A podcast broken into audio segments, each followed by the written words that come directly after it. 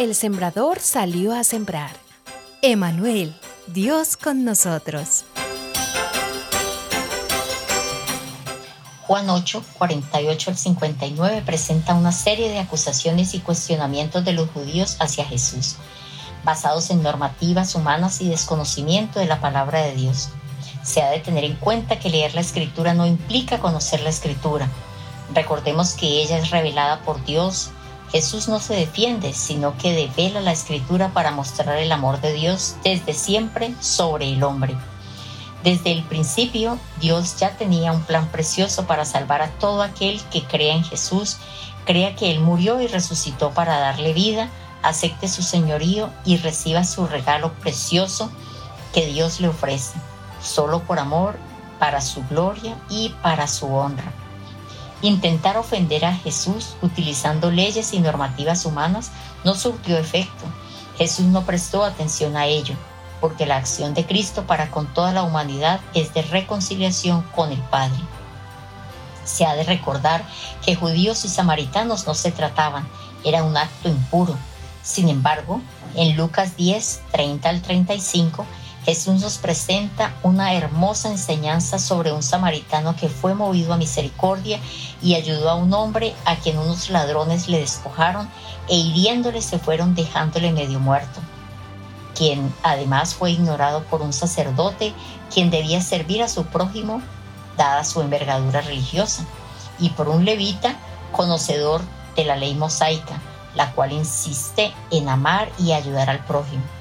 Sin embargo, para estos dos personajes parece que las leyes humanas tenían mayor valor que el verdadero amor al prójimo. Mi maravilloso Jesús muestra el amor de uno despreciado, el samaritano.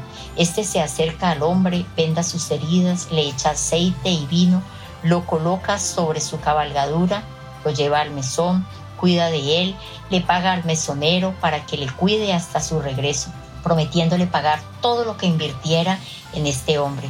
Esta historia del buen samaritano deja claro cómo el amor de Dios está dispuesto para reconciliar, dignificar y validar al despreciado, al pecador. Jesús es un ejemplo vivo de reconciliación. Según el relato de Juan 4, el 5 al 42, Jesús rompe los esquemas tradicionales que hacen división de personas. Se acerca a una mujer samaritana y pecadora con el propósito de reconciliarla con el Padre dignificarla y validarla. Jesús está por encima de normativas humanas. Lo que Jesús vino a hacer fue a salvar lo que se había perdido, a usted y a mí. El texto en reflexión nos permite ver a un Jesús que honra al Padre haciendo su voluntad, no busca su gloria, sino la gloria del Padre, conoce a Dios y guarda la palabra de Dios. El no buscar su gloria, sino la gloria del Padre, conocer a Dios y guardar la palabra es lo que lleva a Jesús a mencionar. Abraham, vuestro padre, se gozó de que había de ver mi día y lo vio y se gozó. Por supuesto, ya en Génesis 22, 17 al 18, de cierto, te bendeciré y multiplicaré tu descendencia como las estrellas del cielo y como la arena que está a la orilla del mar, y tu descendencia poseerá las puertas de sus enemigos en tu simiente serán benditas todas las naciones de la tierra, por cuanto obedeciste a mi voz. Se había mencionado la presencia y acción de Cristo en la humanidad. Jesús afirma en sus dos desierto, desierto, mencionados en el pasaje, primero, el que guarda mi palabra nunca verá muerte. El Evangelio de Juan 4:24 lo deja claro. De cierto, de cierto os digo, el que oye mi palabra y cree al que me envió, tiene vida eterna y no vendrá a condenación, mas ha pasado de muerte a vida.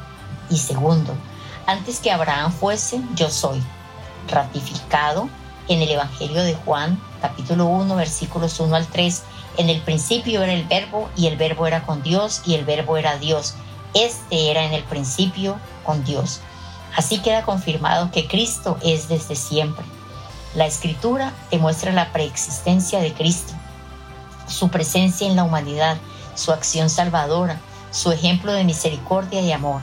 Ahora, la praxis de la enseñanza bíblica es decisión nuestra. La mía es, primero, buscar la gloria del Padre, no la mía. Segundo, conocer a Dios. Tercero, guardar su palabra. Y cuarto, seguir las pisadas de Jesús. ¿Cuál es tu decisión? Dichoso es el que oye y retiene la semilla. La semilla del día. La semilla del día es una producción de Iglesia Presbiteriana Cumberland.